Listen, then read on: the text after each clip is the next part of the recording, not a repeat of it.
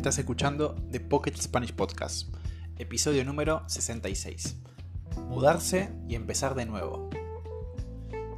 Hola a todos, buen día, ¿cómo están? Espero que estén muy bien. Hoy nos encontramos nuevamente en un nuevo episodio y estoy muy contento de hacerlo. ¿Cómo están? Espero que, que estén pasando una buena semana, espero que sigan practicando español. Y si estás escuchando esto es porque sí, porque decidiste escuchar un poco de español y mejorar tu nivel. Así que bueno, hoy tenemos un nuevo episodio de conversación. Vuelve Antonella. Muchos de ustedes seguramente se acuerdan de Antonella. Con ella grabamos muchos episodios de conversación.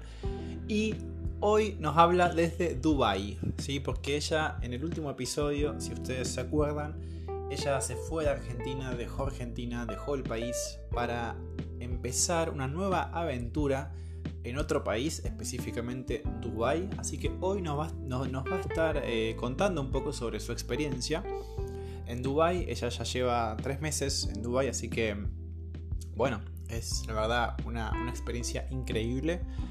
Así que bueno, obviamente el episodio es un poco más largo porque es un episodio de conversación, así que no quiero hacer una introducción demasiado larga, simplemente les voy a decir que si les gusta el podcast, pueden dejar 5 estrellas y compartirlo con sus amigos. Y el vocabulario de este episodio, que de hecho es muy, muy, muy, muy bueno, eh, siempre en, las, los episodios de conversación surgen, digamos, eh, expresiones o vocabulario muy, muy, muy natural y auténtico. Así que bueno, esas expresiones y ese vocabulario lo van a poder encontrar en el Instagram del podcast eh, me pueden seguir, así que así pueden ver el vocabulario y todo lo que tenga que ver con el podcast lo van a encontrar ahí. Así que bueno, sin más que decir, los dejo con el episodio. Espero que lo disfruten y buena escucha.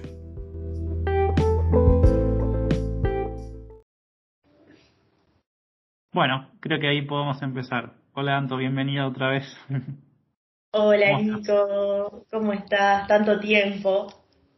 Todo bien, todo bien, tantos meses ya, ¿no? Uy, sí, uy, pasaron tantas cosas en mi vida al menos, no sé. sí, sí, bueno, sí, principalmente en tu vida, sí. Eh, Bueno, la idea de hoy es hablar de por qué estuviste ausente todos estos meses y, y bueno, desde tu experiencia, ¿no? Así que bueno, comentar a la gente un poco de lo que estás haciendo. En, el último episodio hablamos ya, pero, pero bueno, ¿Dónde estás? ¿Por qué estás ahí? ¿Qué estás haciendo? Bueno, bueno, a ver, vamos de a poco, no me quiero enredar con la información. Em, actualmente estoy viviendo en Dubai, ya hace tres meses que, me vine para acá, desde Argentina. La gente que, ha escuchado nuestros capítulos anteriores ya lo debe saber. Primeramente empecé a trabajar bueno, en general estoy trabajando en lo que es hospitalidad. ¿sí? Acá los trabajos en hospitalidad son muy populares porque es una ciudad un poco made up, ¿sabes, ¿Sabes a lo que me refiero? Como un poco hecha para los turistas, ¿no? Sí. Eh, estuve trabajando dos meses en lo que es la recepción de, un hotel cinco estrellas de acá. Estuvo muy buena la experiencia. Y después de eso me pasaron a... Ahora estoy trabajando en un restaurante italiano, lo cual para mí me vino como, como anillo al dedo. O sea, para mí fue genial porque puedo hablar italiano, puedo hablar inglés y puedo hablar ah. español. Así que... Bien. ¿Qué, muy significa la, ¿Qué significa, perdón, qué significa la expresión me vino como anillo al dedo? ¿Podrías explicar? por supuesto. Significa que sucedió de la manera perfecta o de la manera en que estaba esperando que suceda. Es decir, eh, era justo lo que esperaba y sucedió. Claro, claro. Sí, sí. O sea, me vino como anillo al dedo significa como una situación que, que es para vos, ¿no? Que fue perfecta. Sí, sí, sí. Que fue perfecta. Ok. Así que bueno. ¿Qué estás haciendo en el restaurante italiano? Bueno, actualmente estoy trabajando como hostess que para los que seguramente escuchen deben entender a lo que me refiero, son los que son las personas que reciben a los guests del hotel o a los guests del restaurante, en este caso, los acompaña a la mesa, eh, les presenta los menús, les presenta las bebidas, eh, también recibe a los clientes cálidamente, los despide, hace todas las reservas que, tengan que ver con el restaurante, para lo que sea. Eh, un poquito de todo, pero básicamente es eso. Sí, es recibir a los guests, acompañarlos y lo que les, acabo de comentar. Ok, bien. ¿Y te gusta entonces estar ahí? Sí, la, sí, la verdad que me gusta. La verdad que lo disfruto. Eh, el ambiente está bueno la música está buena, es música italiana 100% la mayoría del tiempo, entonces me encanta. La mayoría de mis managers son italianos y franceses, así ah. que es un ambiente multicultural que al menos yo disfruto mucho porque, bueno, me conoces, y, así que eh, la, la verdad es que la paso bien. Perfecto. ¿Y hablas italiano con quién? ¿Con los clientes? ¿O la verdad que no mucho con los clientes porque no está yendo mucha gente italiana. Sí van, sí van, pero no mucho. Ah. Eh, más que nada con los managers, con mis compañeros de trabajo, que son italianos en ah. general. Los chefs, muchos de ellos son italianos. Está bien. Eh, bueno, ¿y, qué, qué, onda qué onda Dubái? Contá un poco de la ciudad, ¿cómo es vivir en Dubái? Bueno, la verdad es que es una ciudad, para mi gusto, hecha 100% para el turismo. Es una ciudad que en muy poco tiempo se construyó desde cero, es decir, en 30 años pasó de ser un desierto a ser la tremenda ciudad que es hoy en día. Eh, sin duda es impresionante en varios aspectos cuando te quedas mirando los edificios te pones a pensar en realmente de las cosas que el hombre es capaz de hacer. Eh, la verdad que en ese aspecto es algo increíble, pero sí que al ser una ciudad sin, sin edificios históricos, eh, sin estas cositas que uno, al menos nosotros en Latinoamérica, estamos acostumbrados, ¿no? Como a lo, lo tradicional. Eh, y me imagino que europeos también están acostumbrados a esto, a ver la historia mediante las construcciones, mediante la arquitectura. Y la verdad es que acá eso no se ve, porque no existe. Claro. es todo más artificial. Exacto, es todo artificial. Lo que también desde mi punto de vista convierte a la calidad de vida que se tiene acá en algo muy artificial, en algo muy no se me viene la palabra en este momento, sí, superficial, algo superficial, es decir, las relaciones con las personas hasta llegan a ser superficiales, las actitudes de las personas hasta llegan a ser superficiales, todo es la marca, ¿me explico? Ah, ok. O sea, hay mucho esto de, de querer aparentar, ¿no? Por, exactamente, exactamente. Muy poca, muy poca conexión real. ¿Entendés a lo que voy? Muy poca. Sí, sí. eso es raro. Así que raro en ese aspecto, pero bueno.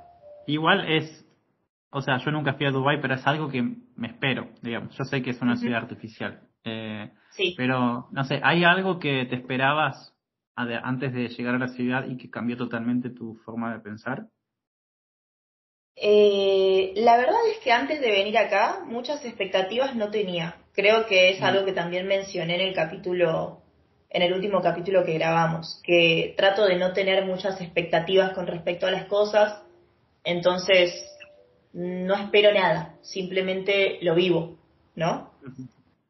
Cuando llegué acá creo que el mayor choque que tuve fue no, no tanto cultural, porque la verdad que Dubái es una ciudad multicultural de, de facto, o sea, es una ciudad multicultural en sí porque no, o sea, la gente, la mayor, a ver, el 80% de la población de Dubái son extranjeros, ¿sí? Entonces, acá conoce gente de todo el mundo mucha gente de Rusia, mucha gente de Italia, mucha gente de Francia, eh, de, de, otras, de otras ciudades de, de Emiratos que vienen a Dubái y así.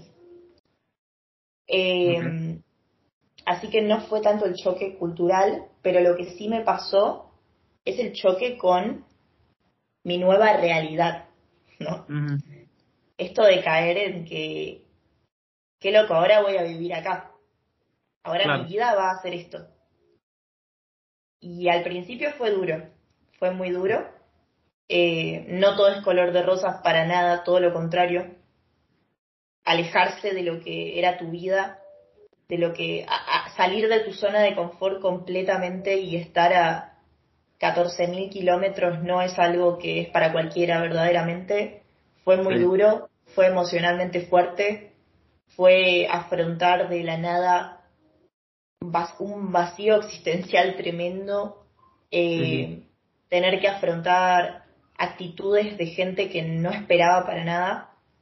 La verdad es que acá, como te digo, al ser, al ser todo tan superficial, uno se cruza y se topa con actitudes que antes no conocía, porque nosotros, al menos en Latinoamérica, viste, somos muy amigables en general. Y acá, si bien hay muchos latinos, que eso está bueno, es como un mimo al alma, eh, también te cruzas con, con personalidades que mm. de, de, de, ciertas nacionalidades que realmente chocan porque uno no está acostumbrado. Te doy un ejemplo, un ejemplo concreto, por ejemplo. Yo llegaba al trabajo todos los días y decía good morning, good afternoon, good evening, ¿cómo están? y ellos simplemente me miraban y no me respondían. O seguían en la suya, digamos, seguían haciendo No, gente de otras nacionalidades, ah, más tirando a más tirando al este de Europa, más tirando a esos más asiáticos. La verdad es que no tienen una personalidad que yo no, no conocía. Y y en parte está bueno porque entendés otras culturas, ¿viste? Entendés, sin juzgar. Así que... Pero sí choco. obvio, obvio. Eh, claramente, o sea, no lo hacen porque sean eh, forros, digamos. Eh. claro. En Argentina, una persona forra es una persona mala, digamos, por así decirlo. Claro. creo que no lo hacen de forro, sino, sino que es parte de su cultura, ¿no? Claro, también podría, para usar otra expresión argentina, podríamos decirle que no lo hacen de mala leche, o sea, no lo hacen de mala onda. Claro, sí, sí, sí, exactamente. No con malas intenciones, sino simplemente porque, que bueno, es parte de su cultura también. Son de esa manera en general. Sí, sí, sí. Así que, claro, obviamente es una experiencia que te da, te enriquece muchísimo, porque conoces otras culturas también, no solamente de Dubái, sino también de todo el mundo. De todo el mundo. Y la verdad es que fue muy enriquecedor en un montón de aspectos, porque todo lo negativo que viví fue más eh, como el choque interno mío, emocional, ¿no? También, bueno, otras cosas personales que dejé una relación de muchísimos años, de la nada me fui del país, no me había ido nunca del país, o sea, muchas cosas ah. juntas. Sí, sí. Pero más allá de eso, va, para enfocarme en todo lo bueno, la verdad es que estos tres meses los sentí como si hubiesen sido seis o un año. O sea, pasaron muchas cosas. Eh, conocí muy buenas personas, me hice amigos de partes del mundo que no esperaba hacerme amigos. Eh, de, para, te doy algunos ejemplos, tengo amigos de eh, Irlanda, de Kazajistán, de Italia, de Rusia, de, Francia. O sea, la verdad es que gente de todo el mundo que de la nada los empezás a ver todos los días en el trabajo, empezás a conocer de su cultura, empezás a probar nuevas comidas, nuevos sabores, nueva música, todo. Es un, mix. Sí, sí, sí. Sí, me imagino. Es una experiencia muy... Bueno, yo vi, o sea, lo mío fue diferente, fue un intercambio, pero, o sea, también fui, o sea, tuve esa experiencia de intercambios con muchas culturas. Eh, ¿Y qué onda Argentina? ¿Extrañás? Eh, Ay, por favor, todos los días. todos los días de mi vida extraño Argentina, eh, no por lo que era mi vida en general allá, porque entendemos que la situación sigue siendo un poco caótica, pero sí que extraño mucho la comida, la comida es algo, por favor, la comida asiática es muy mala, gente, por favor. no, realmente, al menos para mí, viste, que no me gusta lo picante, es como... Ah, claro. He, estado a veces que no, no comía, pero no porque no tenga hambre, sino porque no podía comer realmente. Eso es bueno, pero ahora en el restaurante italiano comes bien, ¿o no? Ey, sí, la verdad es que a veces sobra, sobra comidas, eh, los chefs cocinan algunas cositas para nosotros, que eso está buenísimo, pero en general, si querés comer buena comida, tenés que ir a un restaurante y pagar por eso. Eh, No es que la, comida de acá, la que como yo en el lugar donde vivo, la verdad que no está mal, pero se resume en arroz con pollo, porque cualquier otra cosa es picante. Ah. ¿Entendés? Realmente. Yo estaría mal entonces también, no podría. Claro, claro. odio el picante. Sí, sí. sí, esa fue una parte difícil. Bien. Pero bueno. Entonces el tema de la comida, ¿extrañas? Sí, la comida fundamentalmente, algunas cosas de, de nosotros que realmente en otros lugares no encontrás, la, esa pasión que tenemos los argentinos que por ahí se encuentra un poco en la gente italiana también, por un poco de la procedencia que tenemos en Argentina.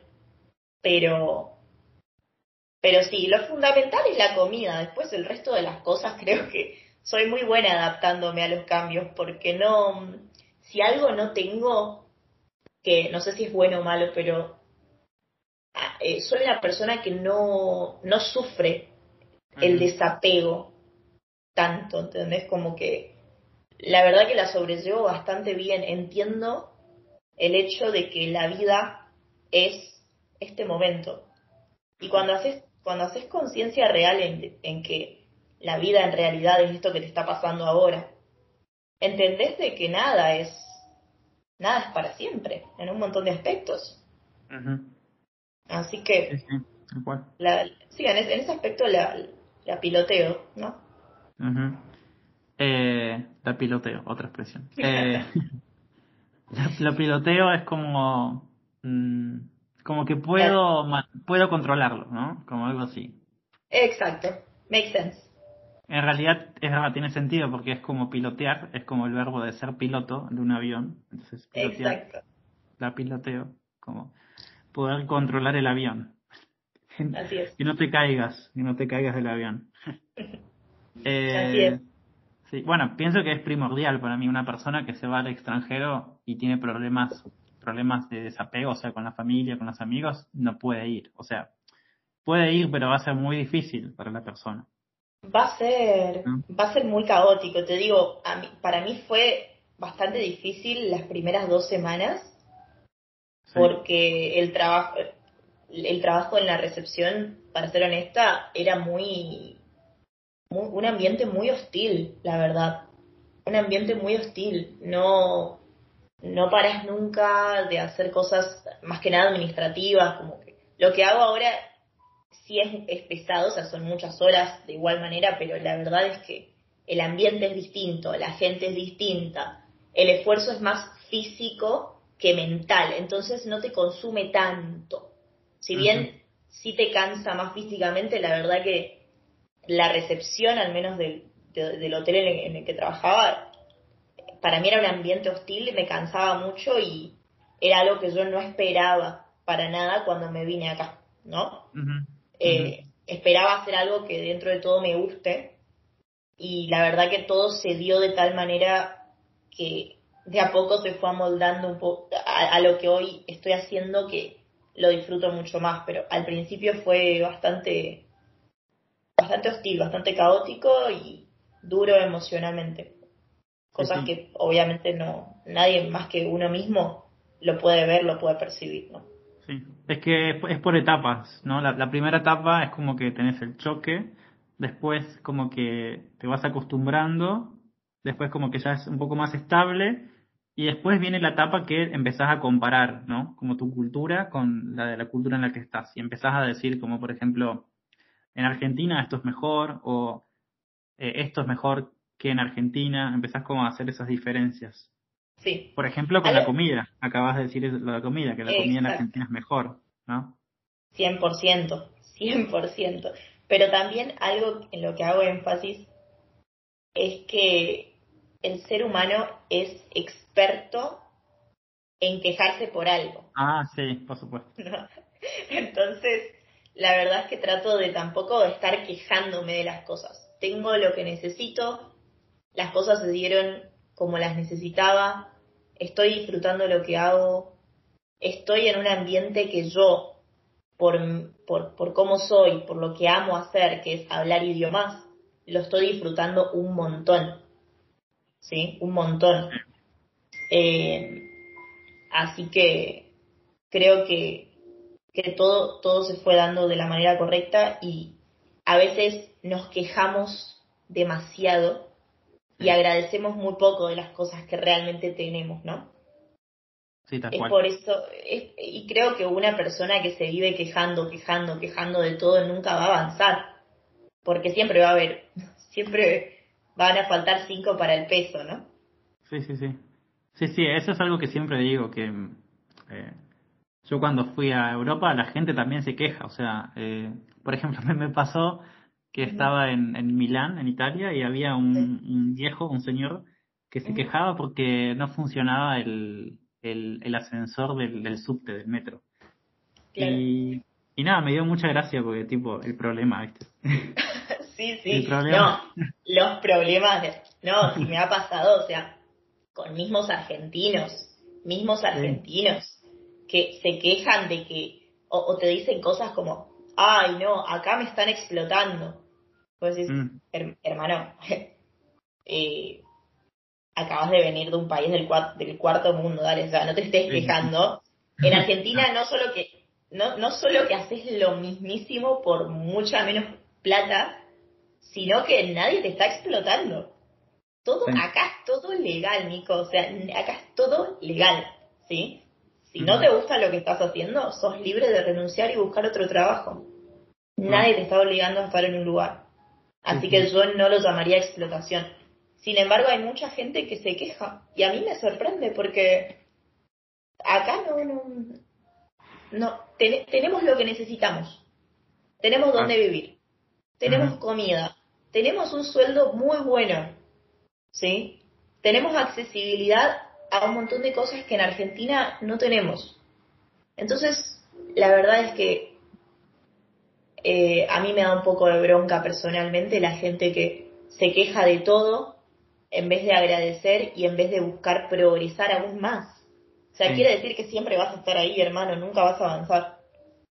Claro. Hay otra expresión, me da bronca, me da bronca eh, significa como me enoja. Me, me, me, me, enoja, me enoja, sí, sí. Es muy utilizado. Em, es así, es como dijiste antes, es la, naturaleza del ser humano, quejarse por todo. Totalmente. Sin, depender de, sin importar la cultura o el país de donde vengas. Em, bueno, y con respecto al tema este de las mujeres, que yo me acuerdo que cuando te estabas por ir, hablamos un poco sobre ese, estabas preocupada un poco por el tema de las mujeres, los derechos, ese tipo de cosas. ¿Qué onda eso? Sí. La verdad es que las mujeres acá son muy respetadas, muy respetadas. Eh, nadie te, te, dice nada, nadie te, te, molesta por nada. Si vas a comer a algún lugar, siempre te, te, la que se sienta primero y la que es atendida primero es la mujer. Si no sé, o sea, la verdad es que cero, o sea, cero problemas, al menos acá en Dubái, que no es un país muy, perdón, eh, no es una ciudad sumamente ortodoxa, como por ejemplo sí lo sería Arabia Saudita, ¿no? Eh, una, como mujer tenés libertad de hacer lo que quieras, de vestirte como quieras, de, de ser libre como, como quieras, lo único si vas a ir a lugares religiosos, si vas a ir a visitar alguna mezquita, lugares en particular, sí tenés que estar cubierto. Pero me parece, me parece que es una cuestión de respeto a, la, a su cultura y a su religión y sí, sí, sí. Claro. Sí, sí, sí, es parte de la cultura. Exactamente, exacto. Pero en el, en el, día, en el día a día, digamos, no, no existe eso.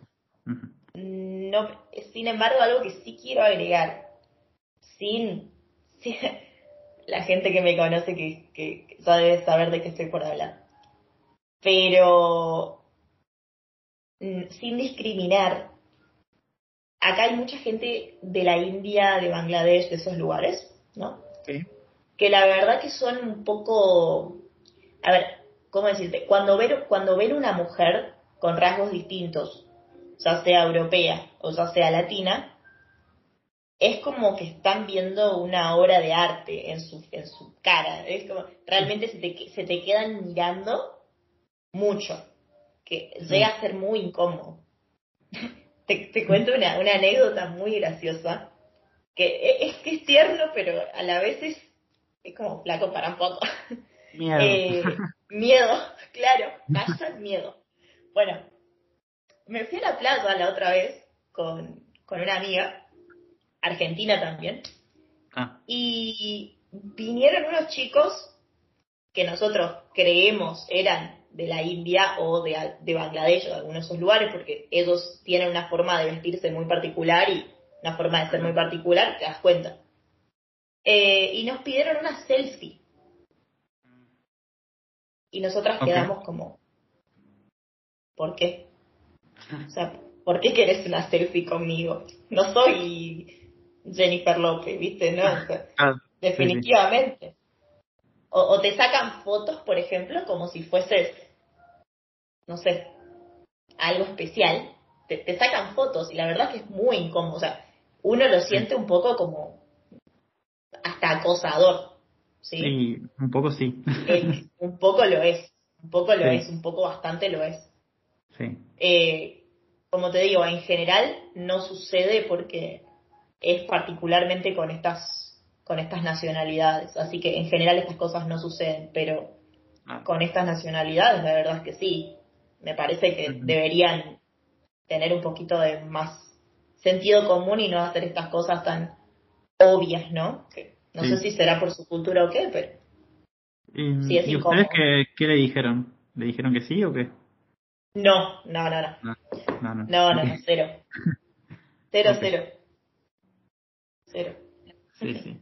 Bueno, sí, también, o sea, no sé si es que forma parte de su cultura, lo que pasa que, bueno, o sea, pues supongo que sí, supongo que sí, pero bueno, no sé, no sé por qué lo harán, no sé, no sé cómo se manejan, la verdad, no sé. Hay muchas cosas extrañas en general, eh, bueno, después te cuento. Sí, ok. Y, bueno, no sé si querés agregar algo más de la ciudad, cómo funciona, o sea, el transporte, si funciona bien. Ah, bueno. Eh. Dale, sí, agreguemos, agreguemos cosas, detalles. Eh, para mí lo más caro de hacer en esta ciudad, viste, todo el mundo cree que Dubái es una ciudad carísima, eh, etcétera, ¿no? Sí. La verdad es que no, la verdad es que si, si querés gastar poca plata, gastas poca plata y si querés gastar mucho, gastas mucho podés, podés salir a cenar y gastar 800 dólares como podés salir a cenar y gastar 20 dólares. Eso realmente lo manejas vos, ¿sí? Tiene que ver con tus preferencias, tiene que ver con lo que decidas tener o no, comprarte o no. Eh, con respecto al transporte, para mí funciona perfectamente.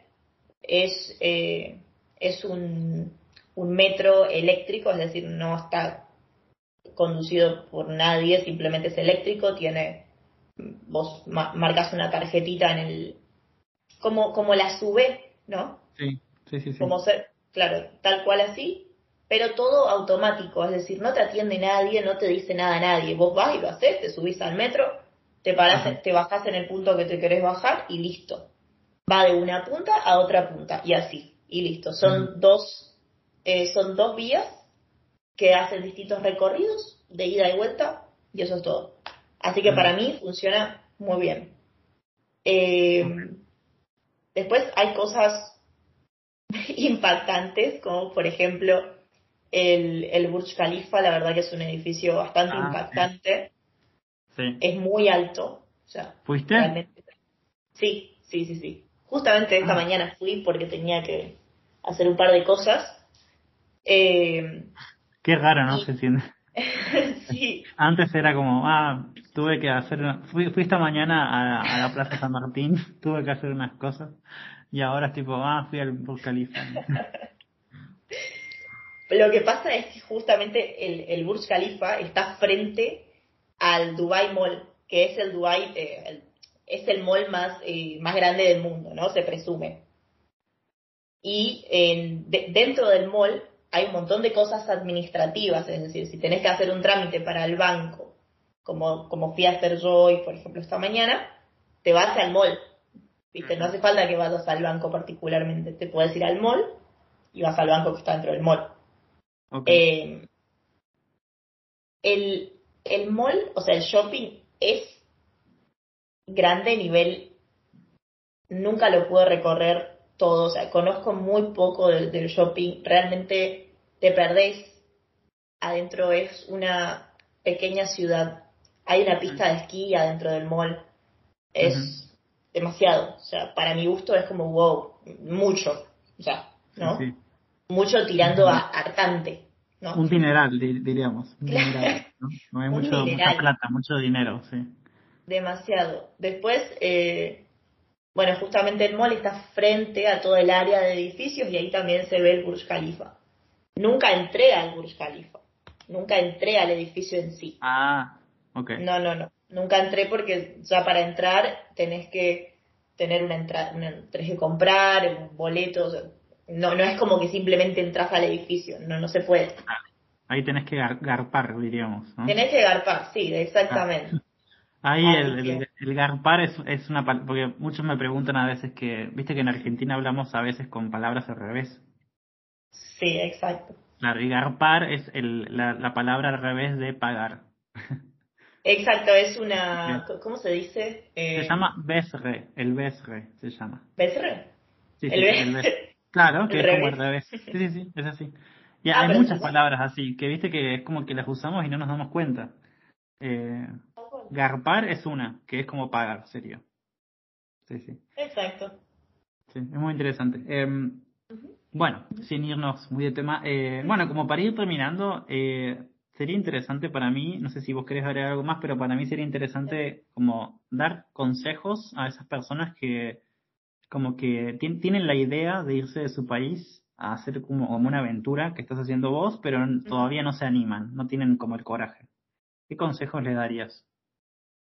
Yo creo, a ver, como consejo fundamental, si realmente tenés ganas de hacerlo, no lo pienses tanto, no preguntes tanto a todo el mundo, hacelo y listo.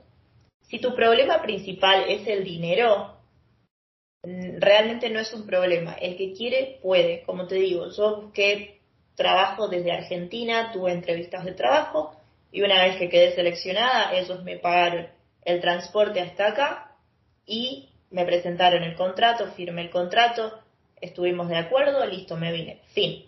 Me vine con 300 dólares, ¿sí? Nada. Realmente es muy poco dinero.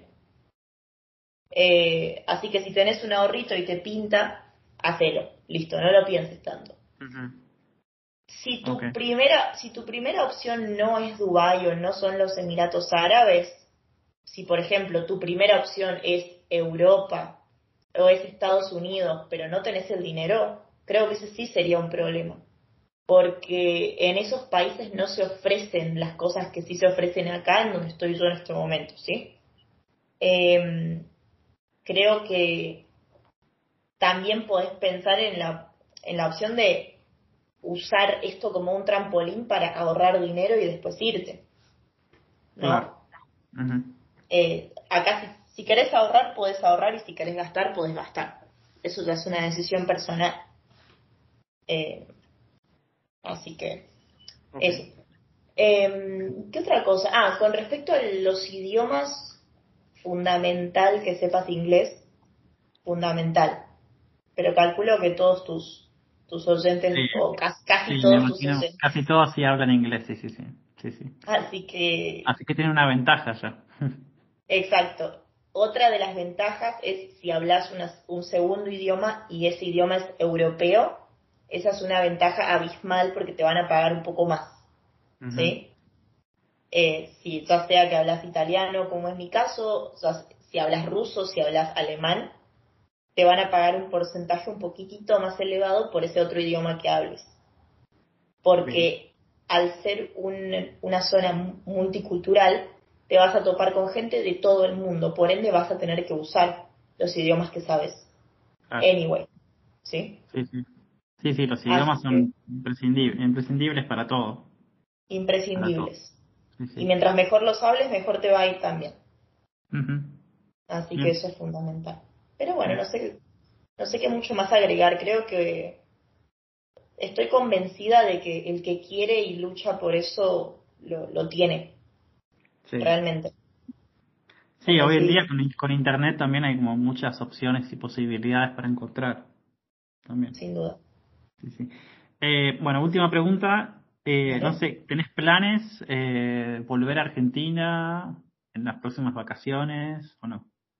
Por lo pronto, volver a Argentina no está dentro de mis opciones. Lo he pensado, si por ahí ir en las vacaciones, visitar a la familia, eso. Pero la verdad es que eh, quiero, tengo muchas, muchísimas ganas de conocer Europa. Eh, creo que me merezco conocer Italia.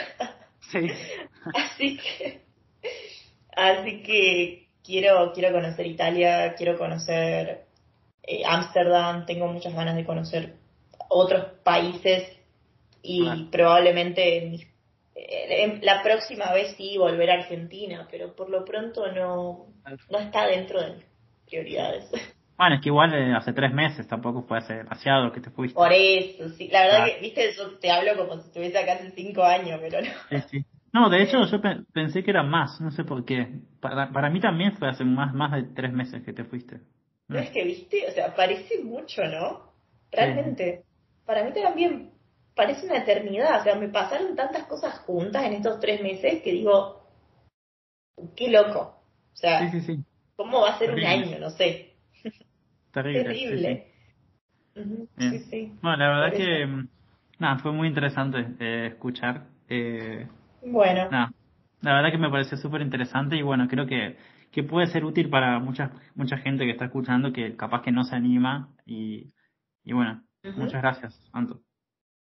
No, por favor, Nico, también, eh, por favor, quien sea que tenga las preguntas que, que sea, o sea, si me, si, bueno, conocen mi Instagram porque seguramente cuando publiques esto me vas a etiquetar y así que Si, si tienen dudas sobre lo que sea, que se sientan libres de, de preguntarme, que estoy dispuesta a responderles con, con, con, honestidad, ¿no? Eh, y ayudarlos, así que para que tengan eso en cuenta. Bien, buenísimo, buenísimo. Bueno, eh, te tengo que dejar porque tengo otra una clase ahora a las 4. Eh, pero nada, la verdad que muchas gracias, Anto, como te dije. Y, y bueno, espero que siga todo bien por allá. Esperemos que, que todo sea para mejor, a pesar de las dificultades. Sí, sí, sí. Seguro que sí, seguramente sí. Bueno, bueno gracias, Anto. Nos vemos. Chao, chao. Gracias, Nico. Chao, chao. Nos vemos.